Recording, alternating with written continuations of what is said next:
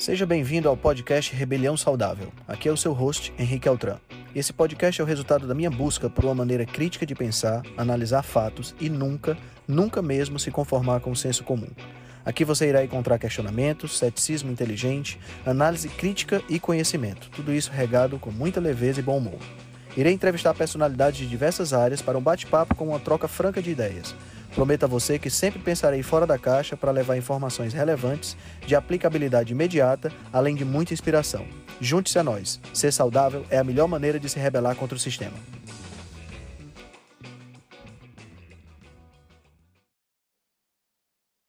Bom dia, pessoal. Sejam bem-vindos.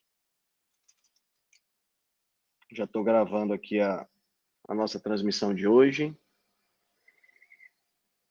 Vamos falar um pouquinho sobre estresse e saúde. Dá só um tempinho o pessoal ir entrando. Aí a gente já começa.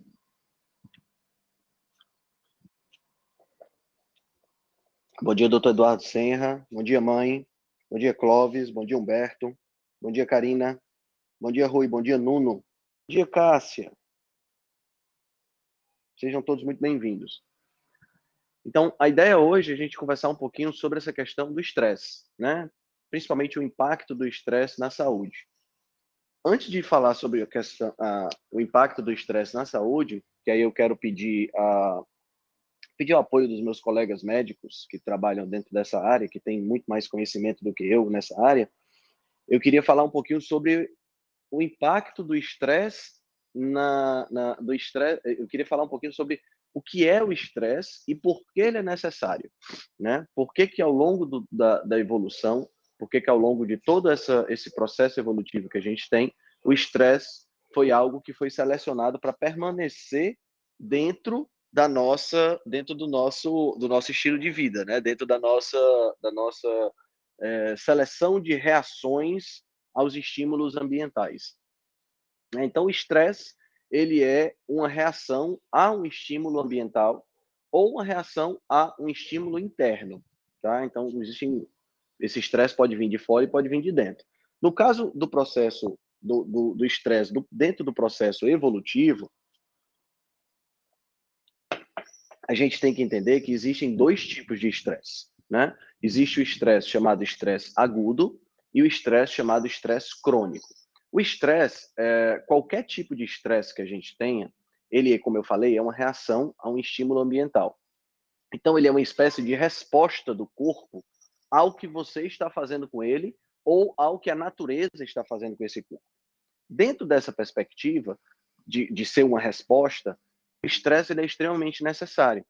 Né? Então, por exemplo, quando a gente pega essa questão da diferença entre estresse agudo e estresse crônico, a gente tem que entender que nós evoluímos dentro de uma situação onde nós tínhamos diversos fatores de estresse agudo, mas muito poucos fatores de estresse crônico. Né? Então, como é que funciona o estresse uh, de uma maneira geral? Você tem um estímulo ambiental, esse estímulo ambiental é um estímulo de natureza nociva para o corpo, né? de natureza perigosa para o corpo, e o corpo reage a esse estímulo com uma série de fatores, com uma série de, uh, de estratégias para que você possa fugir desse estímulo ou lutar contra esse estímulo. Aquela velha reação de luta ou fuga que a gente aprende lá no colégio, quando a gente estuda um pouco de fisiologia. Né? Então, pe pegando aí o, o, o, o indivíduo que está lá no, no, no Paleolítico, né? 50, 60, 100 mil anos atrás, e ele está lá com a tribo dele, está tudo bem, ele está lá fazendo, sei lá, fazendo qualquer coisa, e de repente aparece um predador na aldeia, né? Aparece um predador lá naquela tribo. Um tigre dente sabre, um predador, um carnívoro, né? Isso é um estresse agudo, né? Como é que o organismo, como é que o organismo reage a isso? Automaticamente há uma descarga muito grande de diversos hormônios, Dentre eles, a gente vai ter uma descarga de adrenalina e vai ter uma descarga de cortisol. Esses dois hormônios juntos, eles criam uma situação interna, né? eles criam uma situação corpórea interna que possibilita ao organismo que está sofrendo estresse, possibilita que ele lute contra aquele predador ou que ele fuga, que ele fuja daquele, daquele, daquela situação. Né? Então, são diversos, diversos, diversos, diversos componentes fisiológicos que acabam mexendo com a, a, a, o organismo da pessoa por completo, né? do, daquele, daquele, daquele, da, da vítima do estresse por completo. Né? Então, você vai ter uma, essas descargas hormonais vão, vão proporcionar que você tenha um aumento da, da glicose circulante, né? Então, você tem aí uma, uma, uma hiperglicemia transitória, né? Glicose essa que vai estar disponível diretamente para os músculos, né? Porque você vai precisar, ou para lutar ou para fugir, você vai precisar de energia rápida, e essa energia rápida vem diretamente da glicose, né? Você vai, você vai ter uh, uma dilatação das pupilas, para permitir que você tenha mais luminosidade entrando na, na, nos olhos, e essa luminosidade vai implicar diretamente numa, numa, numa maior acuidade sensorial. Você vai ter o coração vai bater mais rápido, né? E o coração batendo mais rápido é uma, um, um, exatamente para bombear mais sangue, para que esse sangue possa ter, possa ser utilizado né, na, na, no transporte de oxigênio e no transporte de glicose para os músculos. Tá? Você vai ter uma, uma diminuição da circulação periférica, né? ou seja, os vasos sanguíneos periféricos vão se contrair um pouco mais e você vai ter uma diminuição dessa circulação, exatamente para que no caso de você sofrer algum tipo de ferimento, alguma coisa dessa natureza, você tenha uma menor possibilidade de, de, de, de sangramentos mais, mais pesados, né? sangramentos mais volumosos. Então, são diversas alterações que acontecem naquele momento que aquele que aquela aquela pessoa, aquele ser humano primitivo viu o predador.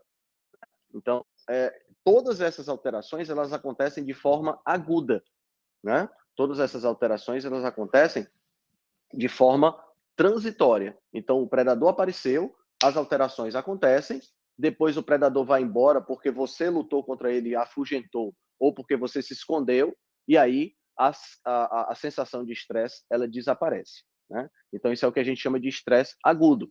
É a mesma coisa que acontece, por exemplo, hoje em dia, quando você vai atravessar uma, sei lá, atravessar uma rua, né? E ao atravessar a rua, um, de repente você não viu um carro que estava vindo numa velocidade um pouco mais rápida e ele dá uma buzinada. Pronto, é a mesma sensação que você vai ter, é exatamente a mesma sensação seu coração vai disparar, você vai ter mais glicose, você vai ficar mais atento, você vai ter é, vasodilatação, vai ter dilatação da pupila, vai ter vasoconstricção periférica. Todas essas situações, elas se repetem também hoje em dia quando você tem estresse agudo. Só que nós não fomos feitos para ter um estresse crônico prolongado. Quando é que nós tínhamos estresse crônico prolongado no passado? Né? No passado, nós tínhamos estresse crônico prolongado quando a gente estava numa situação, por exemplo, de escassez alimentar. A situação de escassez alimentar que a gente vivia, por exemplo, no inverno, né? era uma, uma situação onde a gente tinha o estresse crônico por um pouco mais de tempo, porque a gente estava com menos alimento, né? e aí a, a, o estímulo ambiental. Mas o corpo se adapta a esse estresse crônico, né? Porque é um estresse crônico de uma natureza, de uma natureza é, natural, vamos dizer assim, de uma natureza ambiental que tem tudo a ver com a nossa, com a nossa, com a nossa evolução, né? Tem tudo a ver com a nossa biologia. Infelizmente, hoje a gente não tem mais estresse agudo. A gente tem, ah, desculpa, não tem mais estresse agudo, não. A gente tem uma quantidade maior de estresse crônico.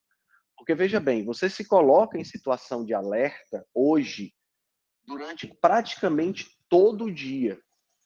Não só part... não só por conta de estímulos ambientais, né, do tipo uh, uh, luz, radiação eletromagnética, uh, barulho, né, sons muito altos, mas a gente se coloca também em eh, a gente se coloca também em estresse crônico por conta de preocupação, boleto que tem para pagar, dinheiro que está faltando, é, carro que quebra, sabe?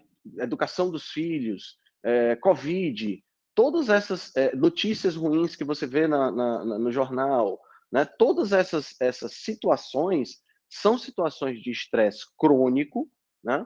Que a gente se coloca no dia a dia. E qual é o problema do estresse crônico? Imagina, Se eu no estresse agudo eu tenho esses essas características que eu acabei de citar para vocês, imagina o que acontece no estresse crônico, né? Imagina o que acontece quando você tem essa situação prolongada por tempo suficiente para você ter essa essa esse esses, esses sintomas, né, essas, essas alterações fisiológicas, e você prolonga isso por seis meses, por um ano, por dois anos, e a gente vive um constante estresse crônico.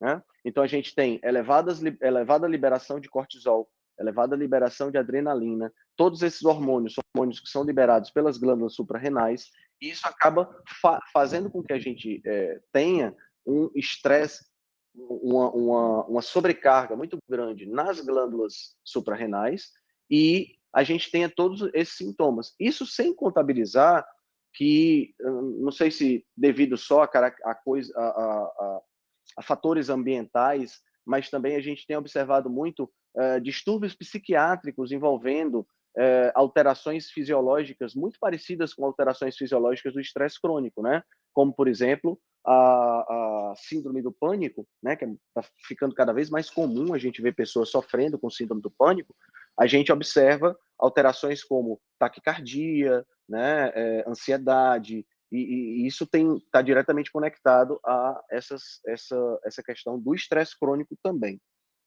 Então, o problema do estresse crônico ele está intimamente relacionado com esses fatores, né?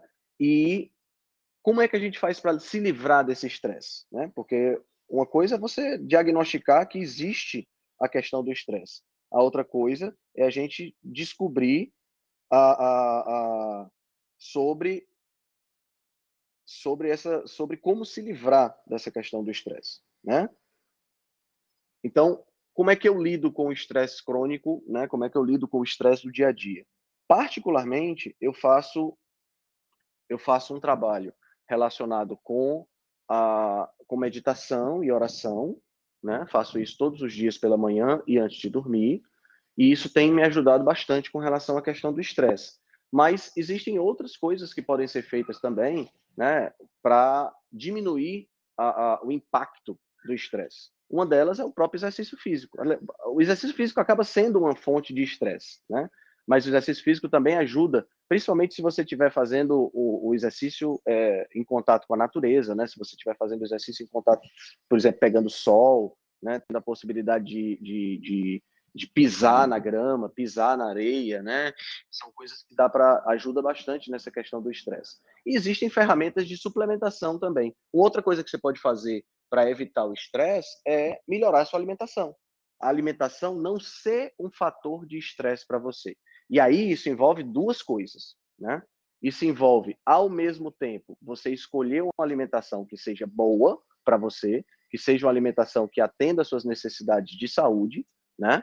Mas também envolve a forma como você se relaciona com a comida.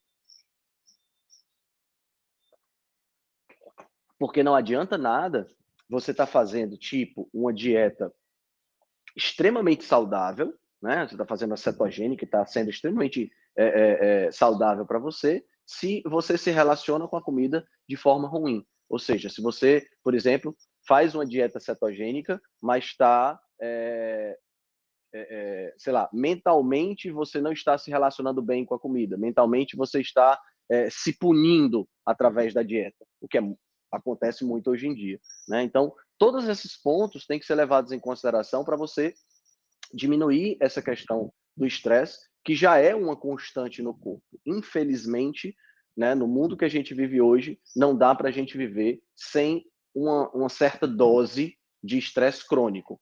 Né? A não ser que você seja um eremita e vá viver, sei lá, na, numa praia deserta, vá viver na caverna, né? E aí você vai ter só estresse agudo, vamos dizer. Mas o estresse crônico ele sempre vai acontecer. No mundo de hoje é meio impossível a gente não ter essa não ter essa questão do estresse crônico. Tá? Bom, diante dessa introdução, o que é que meus amigos gostariam de comentar?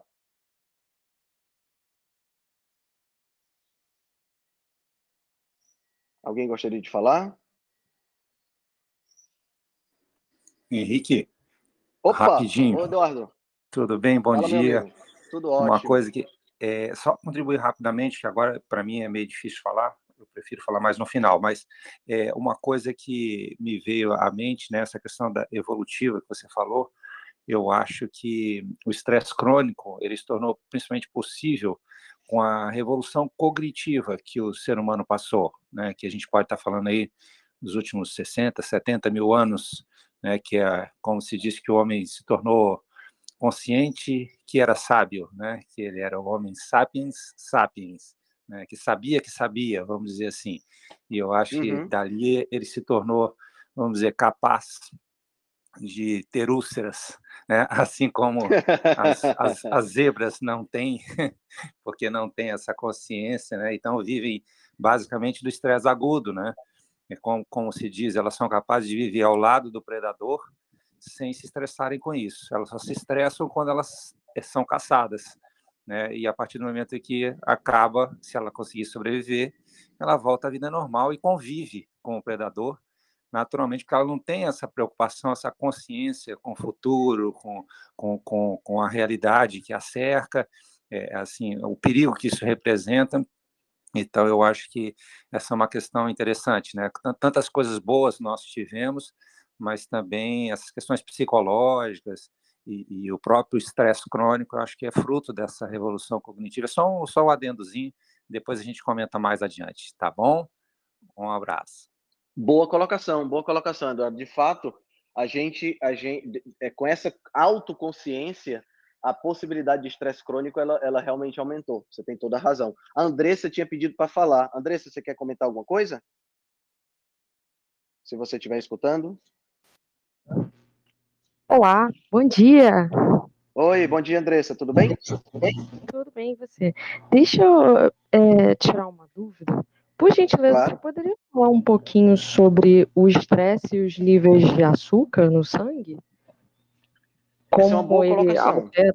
Ah, ok. Essa é uma tá boa bom, então, colocação. Então. O hormônio, um dos hormônios do estresse, que é o cortisol, ele é um hormônio que naturalmente ele diminui a sensibilidade à insulina, especialmente a sensibilidade periférica à insulina, exatamente para permitir que uma maior carga de glicose seja uh, absorvida pelos músculos, né? E a gente observa isso quando a gente tem, é, por exemplo, no tratamento que é usado para COVID-19, que se usa corticoides, né? A gente observa que as pessoas têm um aumento, o corticoide naturalmente ele faz isso, né? Ele aumenta a glicemia, né? E a, a, o uso de corticoide faz isso de forma de forma, vamos dizer assim, artificial. Mas o nosso próprio cortisol faz isso também. Então, você tem essa, esse aumento da, da glicemia quando você, quando você tem uma, um nível de estresse crônico envolvendo aí um aumento substancial da, da, da, da questão do cortisol. se tiver algum, alguém queira complementar alguma coisa, tá? Eu não sou eu não sou especialista nessa área, não. Doutora Gabriela, que é especialista nessa medicina e tal. Fê, Fale, Fê. Oi, bom me ajuda dia, bastante. Henrique. Bom dia. Ah, Como está em tudo Portugal? Bem? Está tudo bem, graças a Deus. Olha, foi até curioso a Andressa ter colocado essa pergunta, porque eu ia falar uma coisa que tem justamente sobre isso, que assim, a gente tem uma febre hoje nos Estados Unidos do uso do glucosímetro contínuo, né? Que é aquele aparelhinho que fica Sim, é, pregado CGM, na né? pele, é o CGM, e está sempre monitorando ali a, o comportamento da glicemia. E isso está gerando um conhecimento novo, um arsenal de conhecimento extremamente novo e extremamente relevante, e eu digo que isso corre em paralelo aí a evidências científicas, que eu digo que são evidências da realidade, né? Embora isso não está tabulado ainda, não, nunca vi nenhum estudo com isso tabulado, mas isso dá, tem muito material interessante, e eu acompanho isso muito no Twitter, como que a, a reação das pessoas com o glucosímetro em relação à alimentação e em relação também ao estresse. Então, é, e a gente percebe isso em pessoas que são diabéticas tipo 1, que fazem esse controle, né? E também as pessoas que fazem controle de glicemia, ou mesmo a pessoa que não controla a glicemia, como que uma noite mal, dormi, mal dormida, ou quando a pessoa tem algum problema muito agudo, tipo alguma notícia muito ruim, que ela está tendo que lidar com aquele problema, como que essas situações. Ai, gente, minha cachorro aqui, pera um pouquinho, peraí, vai lá, vai. Ai, gente, falar coisa. Ah, meu Deus céu, não pode tocar a campainha que cachorro faz um escândalo. Desculpa aí, gente, é vida real. Então, como que esse cortisol em desequilíbrio, ele vai afetar a glicemia. Então, uma pessoa que dormiu mal, a pessoa fica meio diabética no dia seguinte, né? Ela fica o dia inteiro pensando em doce, em carboidrato refinado, né? E quem usa o CGM, o CGM mostra mesmo como que há uma, um, uma, um comportamento completamente anormal da glicemia no dia seguinte que a pessoa dorme mal que é essa questão do cortisol, né? O cortisol, ele, ele entra em desequilíbrio, a doutora Gabriela pode explicar esses fenômenos aí com mais é, precisão, mas como que o cortisol aumentado aí de forma crônica, de forma desequilibrada, vai fazer a glicemia responder de forma completamente é, louca, sobe muito, uma coisa que você comia que nunca subiu muito a glicemia, vai subir a glicemia, né? E a vontade de comer carboidrato refinado nesse dia bate forte. Inclusive, eu sempre falo que isso é um gatilho para quem é compulsivo, isso é um gatilho para compulsão, né? Dormir mal e más notícias que vão acionar esse mecanismo de estresse agudo, isso que eu queria complementar.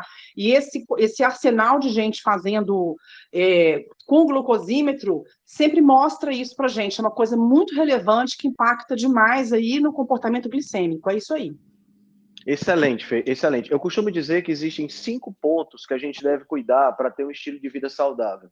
Eu até já fiz, já fiz um podcast sobre isso na época do, do que eu fazia o podcast com o Felipe, né, do Densa Nutrição. Primeiro ponto é a alimentação. Eu sempre falo como primeiro ponto, porque realmente a alimentação é muito importante, mas todos os pontos são extremamente importantes. Seria a alimentação, primeiro ponto. A gente pode até fazer um bate-papo só sobre, é, só sobre isso no, na semana seguinte uh, alimentação, o segundo ponto é exercício físico, o terceiro ponto é o sono, o quarto ponto é a, o controle do estresse e o quinto ponto é o contato com a natureza. Né? Então, quer dizer, essa questão do sono que a Fernanda acabou de falar, ela é extremamente importante. Porque se a gente parar para pensar, o sono talvez seja mais importante do que a alimentação. Basta a gente ver o quanto ele é necessário para que você tenha uma boa saúde né? Porque você consegue ficar uh, um mês, fazer um jejum de 30 dias. É possível você fazer um jejum de 30 dias. Apesar de eu ter feito no máximo de 4 dias, quase 5, é possível você fazer um jejum de 30 dias.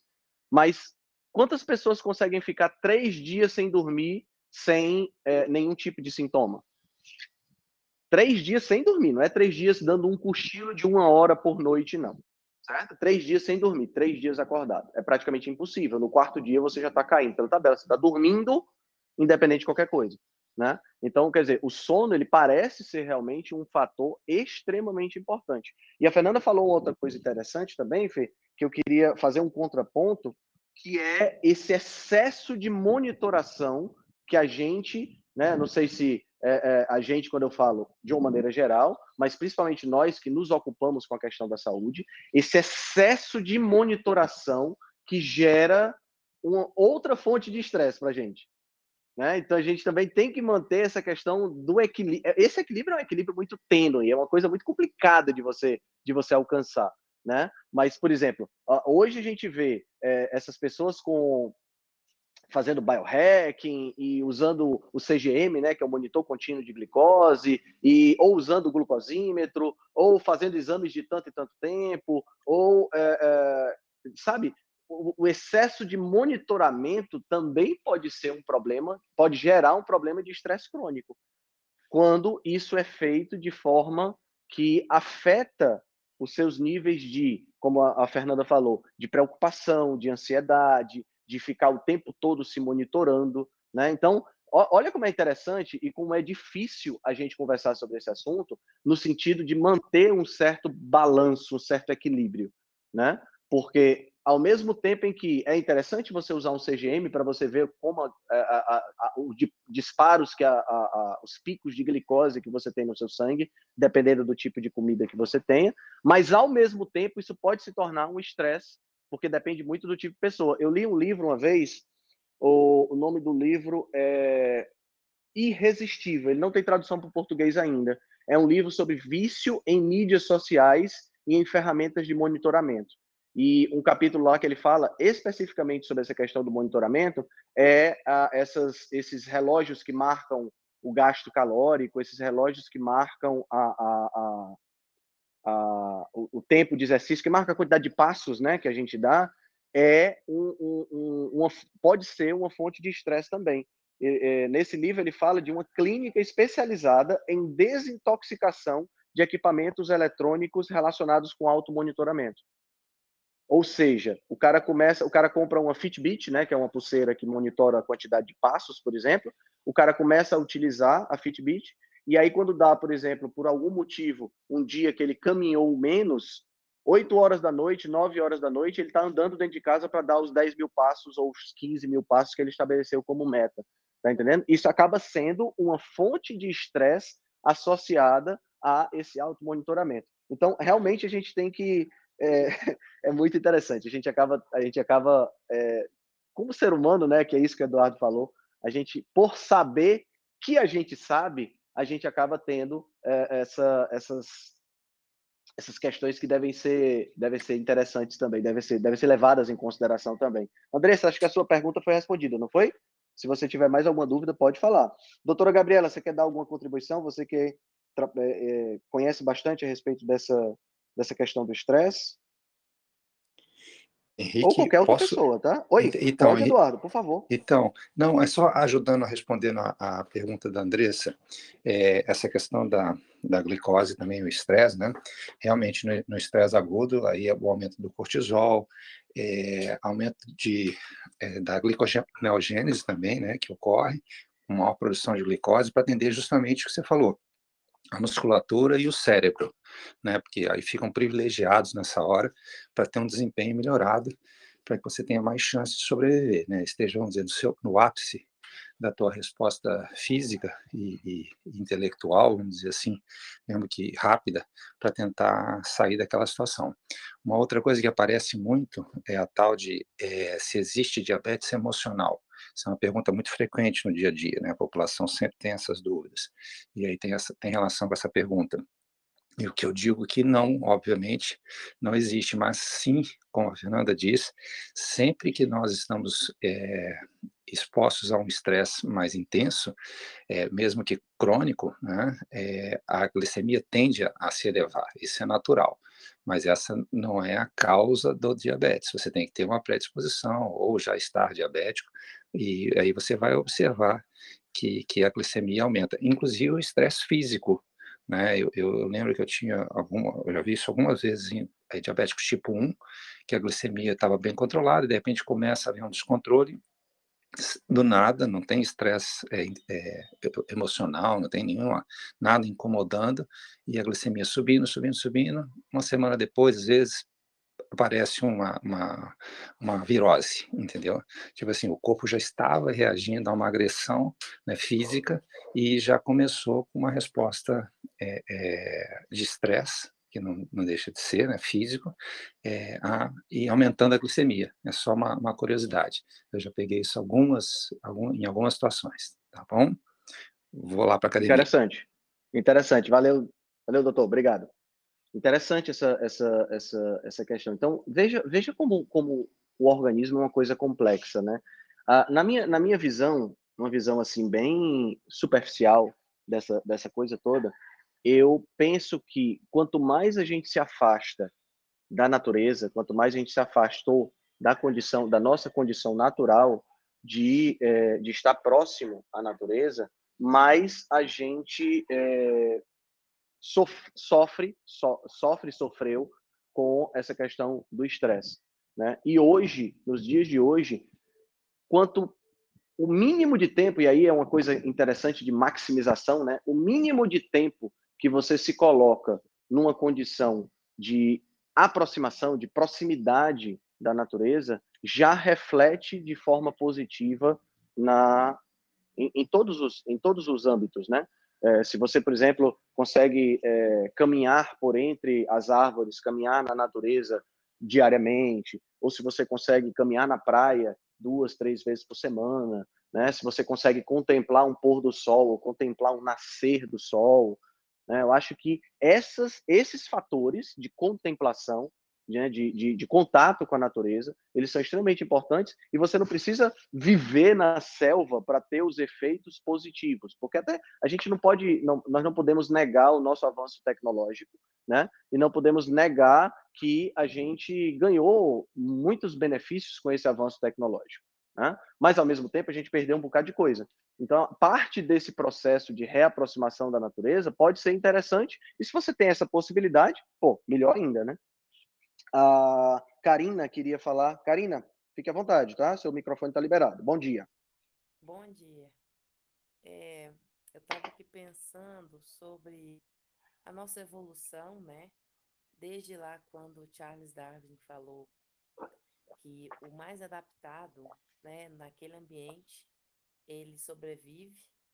E também a questão da mutação. É uma coisa que ele também falou, que quem sofre mutações, se essa mutação não for deletéria, aquela característica pode passar à frente e ajudar a sobrevivência da espécie.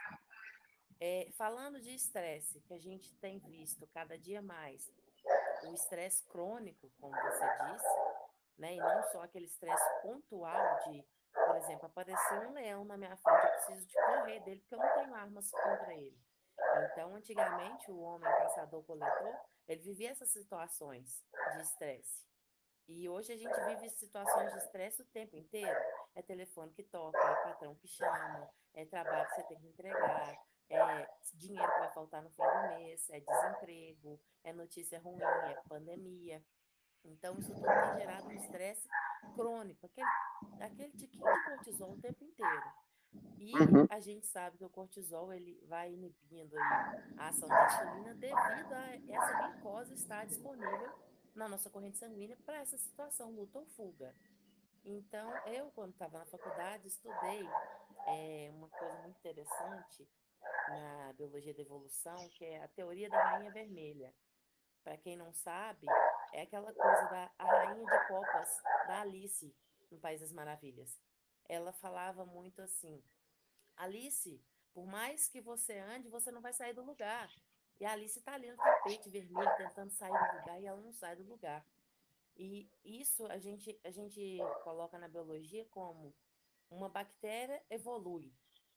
Aí o seu organismo evolui junto com essa bactéria para que essa, essa infecção não te pegue mais ou não te cause tanto mal quanto causaria no passado. Então, evolutivamente falando, vocês creem, e quem, quem é da área da ciência, que está ali molecular, crê que as nossas suprarrenais já estão produzindo um pouco mais de cortisol e o nosso corpo está ficando um pouco mais resistente ou um pouco mais tolerante a essa, essa, esse cortisol, é, a ponto de nós passarmos essa característica à frente aos nossos é, descendentes, ou não. O ambiente vai selecionar, olha, eu não estou aguentando o estresse, eu vou morrer de estresse, ou então eu vou nesse ambiente obesogênico que a gente vive hoje em dia. Será que futuramente o, nós molecularmente seremos mais obesogênicos mesmo? Então, quem não for nesse ambiente não vai sobreviver? Ou não? A gente vai ter essa característica aí de tentar diminuir o estresse para poder continuar vivendo. O, o que será do nosso futuro? Ou como estão essas, essas pesquisas moleculares atualmente? Alguém sabe? Alguém tem essa noção aí? Olha, Karina, as pessoas colocam. Pode, pode sim, Eduardo, vai lá. Então, é, Karina... você não começou o seu treino. não, hoje está tá quente o negócio. É, vai muito interessante. Então, Karina, é, eu acho que, é, assim, de uma forma simples e, prática, é, para que uma característica seja selecionada, ela tem que, de alguma forma, aumentar a sua chance de sobrevivência ou atrapalhá-la, né, para que seja descartada. Então, eu acho, acredito que ter ou não nível de estresse ou capacidade de responder a ele, hoje em dia, cada vez mais, não vai mudar em nada essa questão. Ninguém vai deixar de, de ter filhos ou de se reproduzir porque tem maior ou menor habilidade de lidar com estresse. Então, acho que isso é uma coisa que é, não tem nenhum impacto no, no nosso futuro, assim, não, não vai mudar por isso. Né? Se mudar, vai ser por, por, por enfim, de forma aleatória, mas não tem uma seleção para isso. Essa é a minha visão, bem simplista. Eu concordo, eu concordo com você, Eduardo, porque para que você tenha uma modificação no pool genético de uma determinada população, você precisa ter uma característica que seja que, que gere um impacto positivo em determinados indivíduos, a ponto desses indivíduos superarem em termos reprodutivos e em termos é, adaptativos os indivíduos que não têm essa, essa característica, né? E como você falou, o fato de você ter dentro dessa perspectiva do estresse pessoas que têm menos estresse ou que têm mais estresse não vai impactar tanto na questão da reprodução, porque a evolução humana é, é, é uma questão um pouco mais complicada, Karina, porque ela envolve outras coisas, né? Porque deixa, deixa eu explicar, explicar isso aí só para só o pessoal entender. Quando você pega, por exemplo, a cauda do pavão, a cauda do pavão é ou, ou os dentes do, do, do, gorila, por exemplo, as presas do gorila são é, ferramentas de atração sexual, tá? Isso gera dentro da questão evolutiva, isso gera uma, uma, um ganho e uma perda. Vou falar especificamente aqui do pavão, que é o caso que eu conheço, né? quanto maior e mais, é, mais bonito, mais majestoso é a cauda do pavão, maior a possibilidade que você tem de maior a, a, a, a atração sexual. No entanto, isso é uma, uma geração de custo-benefício. Né? Você tem o benefício da atração sexual, mas se a cauda for grande demais, você também atrapalha a questão da sobrevivência, porque você tem predadores que podem é, é, destruir, podem comer, podem, podem predar você com maior, maior facilidade. Então, isso impacta diretamente na questão da reprodução, né? Isso impacta diretamente na, na, na, na, possibilidade de se reproduzir. Um pavão que nasce com a cauda menor, se reproduz menos, um pavão que nasce com a cauda maior, ele se reproduz mais.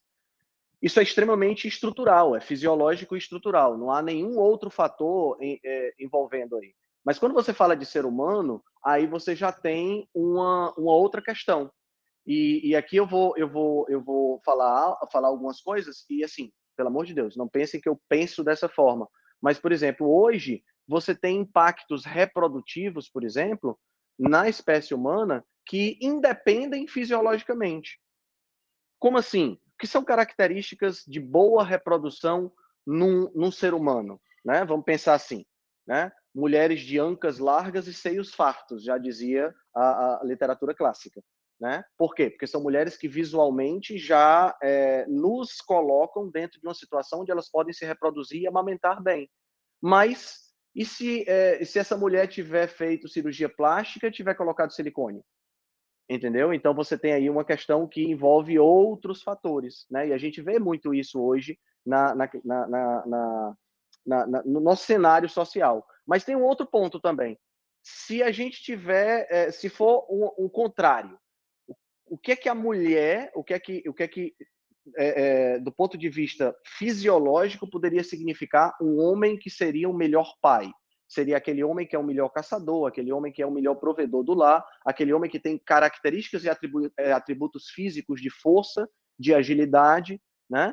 Mas hoje a gente tem outra coisa, né? Hoje a gente tem dinheiro.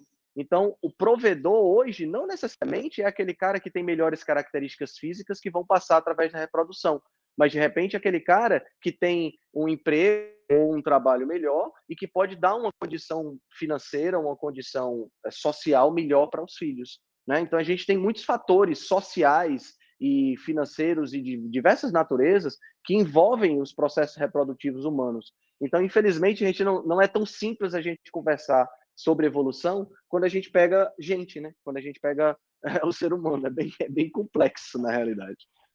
O, o Henrique, é, posso Oi, fazer um complemento?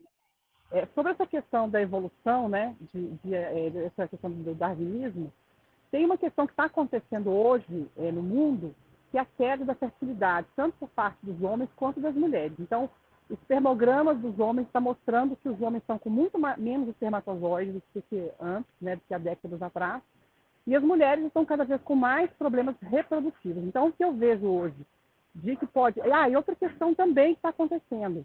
Pela é, essa síndrome metabólica que atinge hoje a maior parte da população, as mães que estão tendo filhos estão tendo filhos num ambiente é, de alto consumo de carboidrato, né, e, e já com uma, um certo grau de intolerância ao carboidrato, então você percebe que as gerações estão nascendo cada vez mais intolerantes ao carboidrato.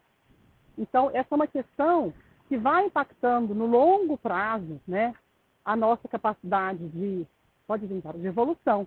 Então, eu assisto, sim, a questão da alimentação vai, em algum momento, é, atrapalhar né, as pessoas que, talvez, no futuro, se tiverem mais saúde, um consumo de carboidrato mais racional, tendem a prosperar mais e passar mais os genes para as próximas gerações. Agora, mesmo assim, um impacto tão grande que a alimentação, que está diminuindo a expectativa de vida do povo americano, está diminuindo a estatura da nova geração americana, que é uma coisa tão, tão evidente, mesmo isso, como, como que isso vai impactar né, nessa questão adaptativa do, do, da, do que Darwin coloca, né, da evolução?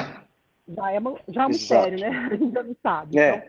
E, e, assim, a gente tem que lembrar que a evolução ela acontece em pequenos passos né? E ao longo de milhares e milhares de anos, né? Então não é uma coisa que acontece de uma hora para outra. É difícil você ter características é, é, evolutivas que aparecem de uma hora para outra e que é, impactam diretamente essa essa essa questão. Então aí o que acontece? A gente a gente especula muito porque a evolução é uma, é uma, uma, uma ideia, né? Uma hipótese. Na verdade não é uma hipótese, mas mais uma teoria. A gente já sabe isso que isso realmente tem toda a fundamentação mas é algo que a gente só consegue analisar da frente para trás, né?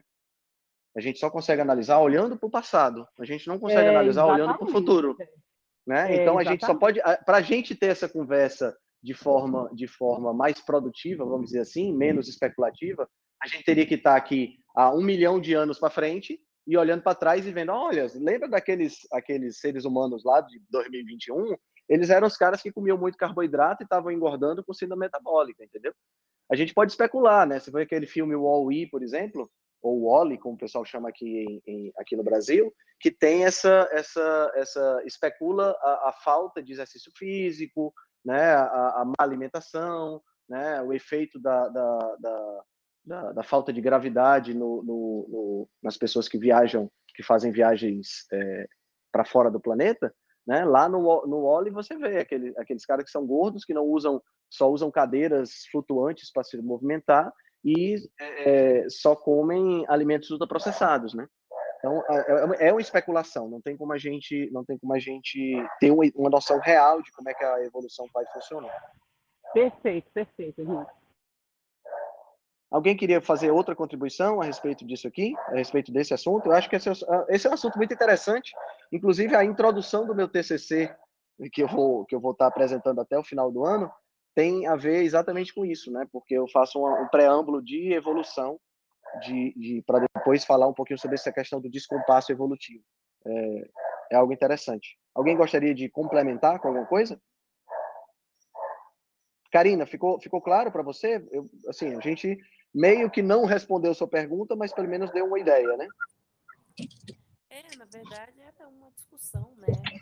Ver como que anda esse nível molecular aí, né? Porque a gente está vivendo nesse ambiente é, estressante e obesogênico e ver como que está andando a evolução molecular humana. Mas ficou uhum. Tá? Valeu. Show de bola, show de bola. Alguém quer fazer mais alguma colocação, pessoal? Henrique, só mais uma vez. Incomoda. A rocha, aqui. doutor Eduardo. Rapaz, você não incomoda, não, homem. Suas colocações são muito boas. Obrigada. Mas olha só, não, a questão da fé, assim, a questão, infelizmente, é, pelo menos na minha visão, que síndrome metabólica, diabetes tipo 2, que é o que está relacionado à questão da. da é... Desculpa, é... nossa, o que eu perdi aqui do diabetes tipo 2? Você estava falando aqui? Ah, me perdi agora. Ah, mas enfim, a questão da genética, eu acho que infelizmente, como uma coisa que aparece um pouco mais tarde, tende a aparecer mais tarde, né?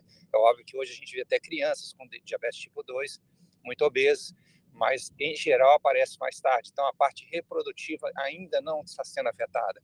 Então eu não acredito que isso de alguma forma será selecionado para o bem ou para o mal, eu acho que continuará de, de forma independente. Lá atrás foi selecionada para existir, né? A gente sempre teve vantagens em, em, em ser acumuladores, né? em, em, ser, em tentar ser obesos, né? não ser, porque o ambiente limitava, mas a, a, a natureza, é, vamos dizer, a nossa genética conspirava para isso, né? para o acúmulo.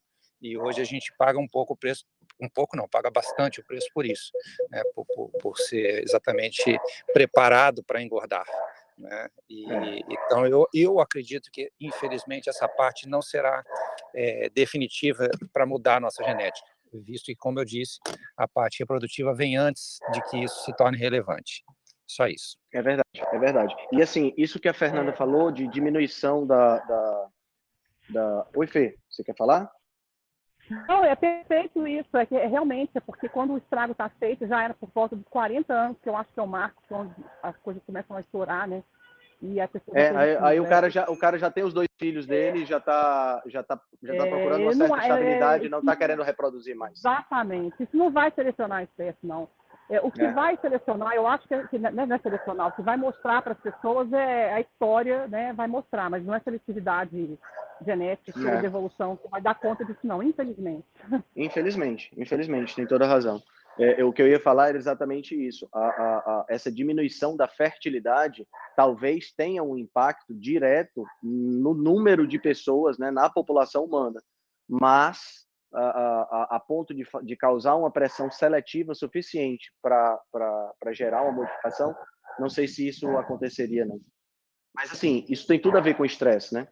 É, é, hoje a gente vive... Porque, porque o estresse ele não é só ambiental do ponto de vista físico, né? Não é só luminosidade, ondas sonoras, ondas eletromagnéticas, é, é boleto para pagar, essa coisa toda. Existe um estresse químico também, né? A gente tem aí... A gente entra em contato com substâncias químicas que não são substâncias químicas para as quais nós fomos preparados. A gente até foi preparado para comer, por exemplo, frutose na quantidade que a gente comia no, no, na, no verão, através de frutas. A gente até foi preparado para comer é, é, é, é um, um, tanto assim de carboidrato proveniente de tubérculo, né? A gente, mas a gente não foi preparado para entrar em contato com BPA, bisfenol A.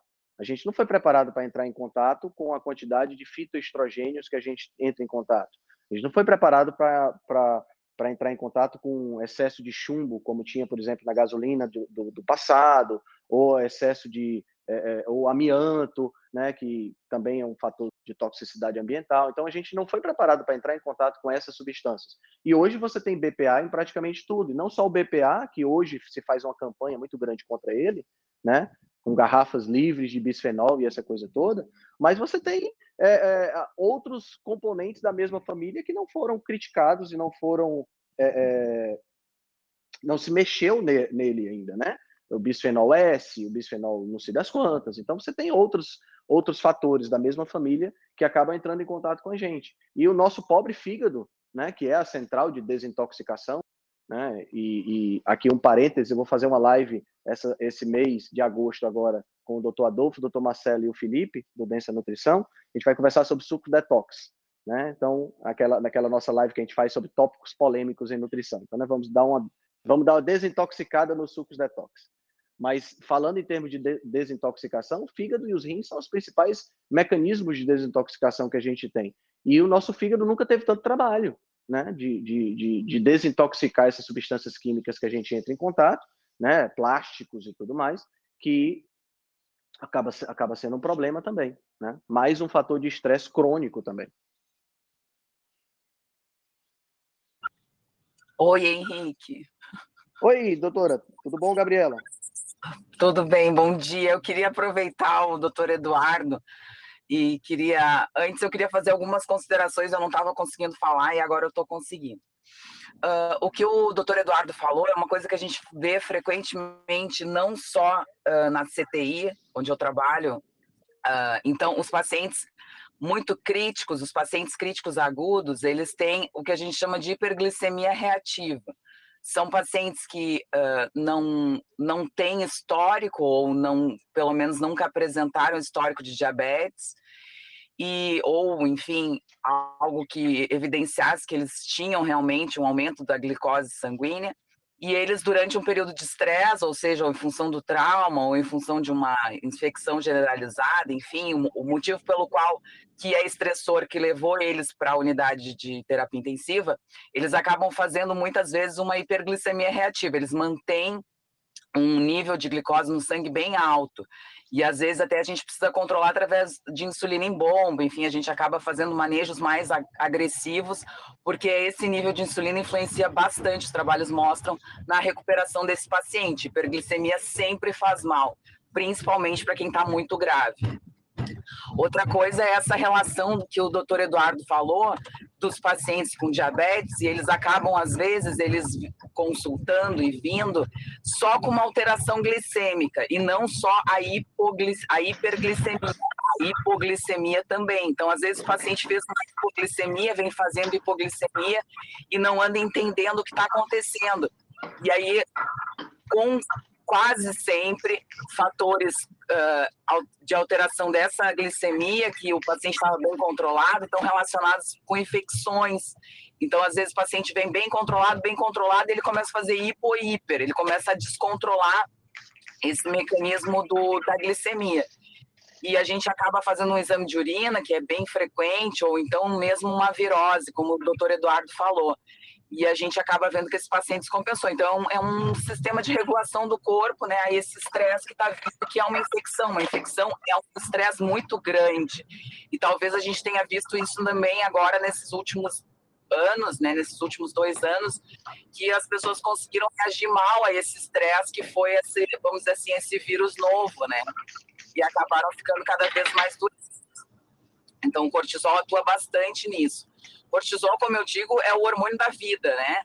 Sem cortisol a gente não vive, não existe. Na CTI a gente costuma falar muito isso, assim, quando o paciente está muito, muito grave, uh, a gente acaba fazendo uma dose de corticoide como se fosse uma medida heróica, assim, porque realmente ele é o hormônio que determina, vamos dizer assim, a vida e a morte. Sem cortisol a gente não vive.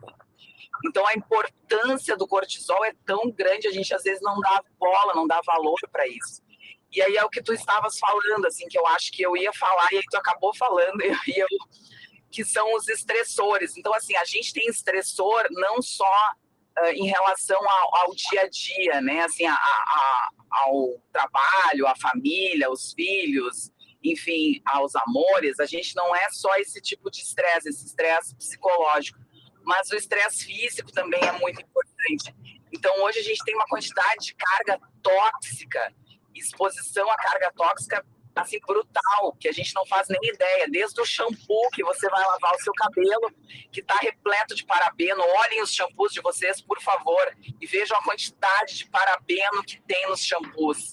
E esse parabeno, o nosso couro cabeludo tem uma quantidade, uma, uma capacidade de absorção enorme é, um, é uma via de absorção, tanto que a gente tem medicamentos tópicos capilares, por quê? Porque o couro cabeludo ele é muito potente para absorção de fármacos e de qualquer e de soluções, enfim. Então, ali a gente tem já um estressor bizarro, que é o, parabe, o, o parabeno. Então, uh, e não só, estou dando um exemplo, tu deu o exemplo do bisfenol, a gente tem exemplos em, nos mais variados, vamos dizer assim, nas mais variados materiais, por quê? Porque hoje quase todos os materiais são pouco testados, eles são aprovados com muita rapidez, a gente tem uma quantidade enorme, a indústria tá, fabrica o tempo inteiro e quer aprovação para colocar no mercado. Então, às vezes, não são nem testados em larga escala e são colocados no mercado a rodo e a gente tem contato com essas substâncias e muitas vezes a gente não tem ideia do que essas substâncias realmente fazem e o que, que elas provocam, a, vamos dizer assim, a curto, médio e longo prazo.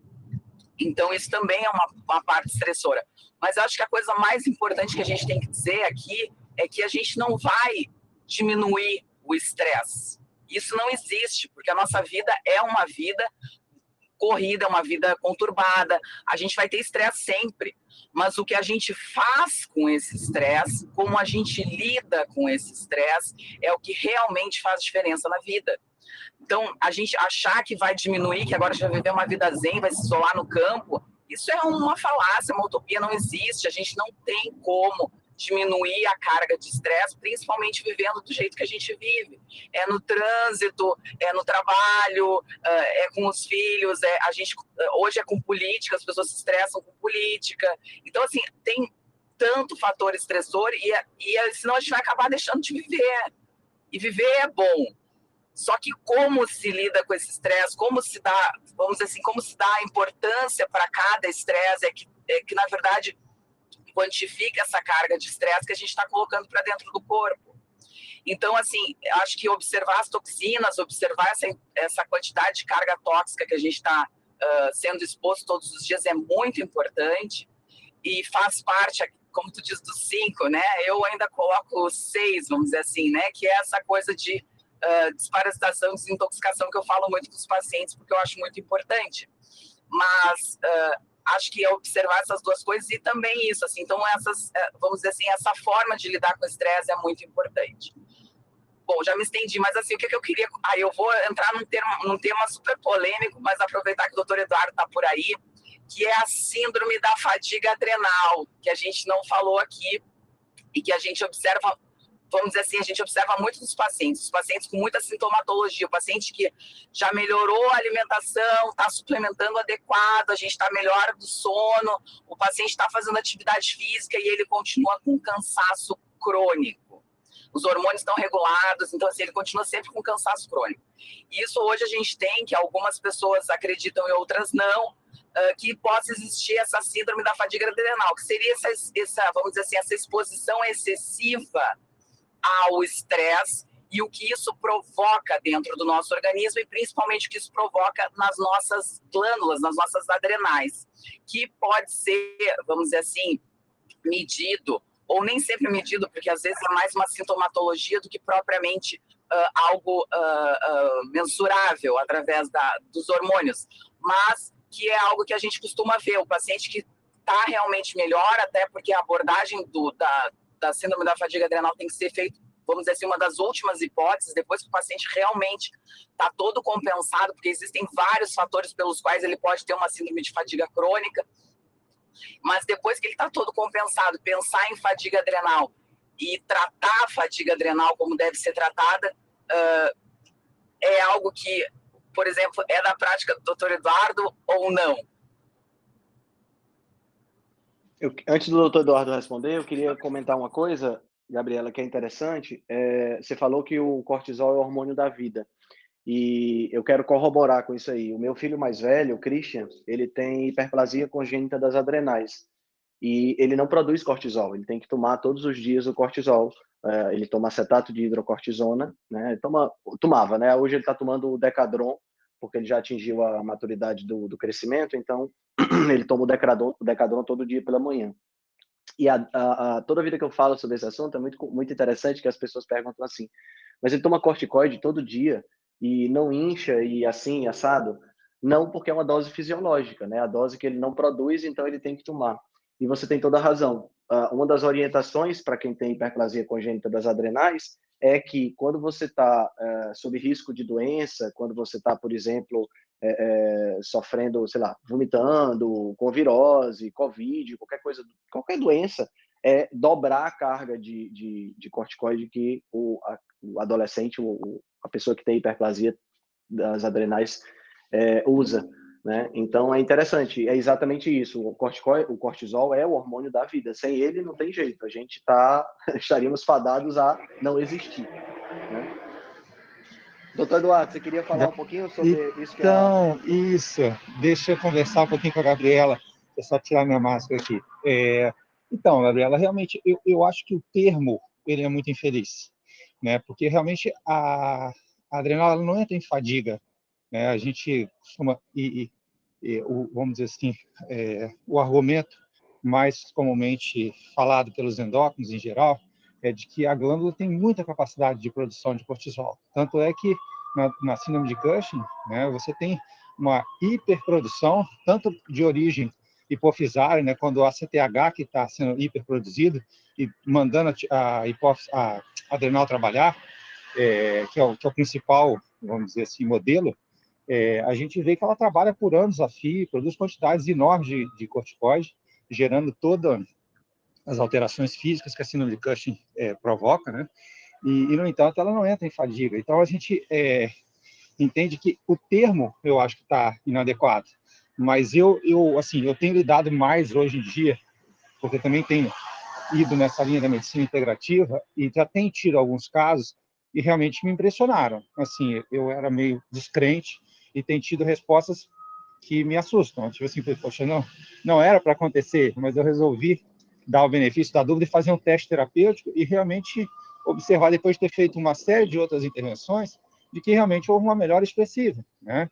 E, às vezes, tentar fazer uma retirada e é, no momento que talvez ainda não, não tivesse, vamos dizer, maduro para isso, e a gente observar que realmente aquilo é, que era a diferença no paciente. Então, hoje eu tenho a mente bem aberta, tenho aprendido com, com tudo isso, mas eu acho que não é uma fadiga adrenal. Eu acho que assim é como se fosse uma disfunção, vamos dizer assim, é, da, do funcionamento da glândula, fruto desse estresse crônico exacerbado, né, do nosso estilo de vida, que é realmente uma novidade, né, que o corpo não estava evolutivamente preparado para lidar, né? Então, eu acho que realmente ela acaba se comportando de forma inadequada, fazendo com que os sintomas apareçam. Tá? Então, eu acho que assim, o maior problema foi o termo. Né? É, eu acho que se tivesse ter sido um termo um pouco mais feliz, refletiria melhor a, a ideia e, consequentemente, a aceitação por parte da maioria dos médicos. Entendeu?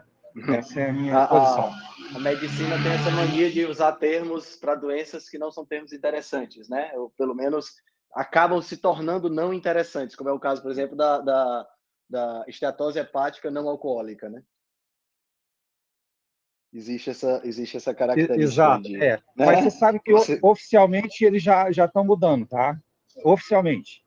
É, é, agora né? já se fala. Oficialmente, é, é Eduardo, isso é ótimo. Oficialmente. É ótimo, ontem, ontem eu recebi uma, uma publicação que já é o novo, o novo nome, não sei se oficialmente a nível mundial, mas enfim, numa revista clássica de endocrinologia, dizendo que realmente agora, vamos dizer, é uma doença hepática, é, puxa vida, agora eu esqueci o nome, mas enfim, relacionada à síndrome metabólica, tá? Depois até revejo e te falo. Mas já, teoricamente, oficialmente, já estão adotando esse termo novo e não vai falar mais relacionado ao alcoolismo. Tá bom? O, o, o Henrique, eu, eu, posso falar um pouco, só uma coisa aqui, um detalhe, esse, esse, nome também que, é, que eu considero inadequado, é a síndrome do intestino irritável. A minha médica de doença autoimune aqui em Portugal, ela fala que isso não existe, porque, na verdade, o que a gente considera, isso é a opinião minha, tá? E da minha médica também, que, na verdade, é uma síndrome uma pessoa que está comendo coisas irritantes. Então, deveria se chamar síndrome de coisas irritantes que a pessoa insiste em comer mesmo, fazendo mal a ela. Faz parênteses aí. É, muito bom, muito bom. Alguém, alguém tem alguma colocação mais, pessoal? Para a gente poder encerrar? A gente já está com uma hora de transmissão aqui, às vezes fica um pouco mais longo. Aí o pessoal não. Bom, conversamos sobre muita coisa, né? Acabamos começando falando sobre estresse, falamos sobre evolução e terminamos falando sobre nomenclatura de patologias. Gostei, gostei. Eu acho bom esses papos porque como a gente tem muitas pessoas é, interagindo, a gente acaba a gente acaba tendo essa essa essa miríade, né? essa, essa multitude de, de, de coisas interessantes para conversar. Bom, pessoal, a gente fica por aqui hoje, né? Obrigado pela atenção de todos vocês. Obrigado, é, obrigado pela, pela, pela participação, né? Foi muito, muito bom. E a gente volta na próxima quarta-feira no nosso mesmo horário, né? Seis e meia da manhã, para bater mais um papo, tá bom? Forte abraço a todos, um excelente resto de semana, um excelente final de semana. E para quem está me acompanhando no Instagram, hoje à noite eu vou fazer uma live com a, a Lívia Padilha, né? Vamos falar um pouquinho sobre carne, sobre carne artificial, carne de vegetais, essa coisa toda, tá? Vamos conversar um pouquinho sobre o impacto disso aí na saúde e sobre a percepção do consumidor sobre esses, sobre esses tipos de, de se você gosta do nosso trabalho, deixe um review 5 estrelas no aplicativo que você usa para escutar o podcast. Você pode deixar um review 5 estrelas e pode também deixar lá o seu elogio, a sua sugestão ou a sua crítica. É muito importante que você faça isso porque você vai ajudar a Rebelião Saudável a chegar a um número maior de pessoas. Você também pode dar suporte ao nosso trabalho, né, todo o nosso investimento de tempo, nos apoiando via Patreon. Assim a gente pode continuar a oferecer o melhor conteúdo de qualidade, sem anúncio e de forma totalmente gratuita. O link para o nosso Patreon você vai encontrar no show notes. Se você ainda não fez o download do nosso e-book Cozinha Ancestral, que eu escrevi com a chefe Gabriela Carvalho, você pode fazer o download, o download é gratuito, e você vai encontrar também o link lá na show notes. Além disso, você pode nos acompanhar pelo Instagram, no arroba Henrique Altran, ou no nosso canal no Telegram. Lá pelo Telegram a gente consegue colocar para você artigos, é, PDFs, imagens, fazer enquetes e fazer um trabalho bem mais aprofundado do que nós fazemos no Instagram.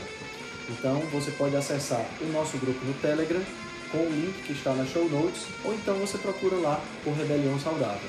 Nós temos também um canal no YouTube e um canal no IGTV, onde todos os vídeos das lives e os vídeos dos podcasts são gravados e você pode assistir na, no conforto da sua casa. Eu agradeço demais a atenção de vocês e espero que a gente se encontre no próximo podcast.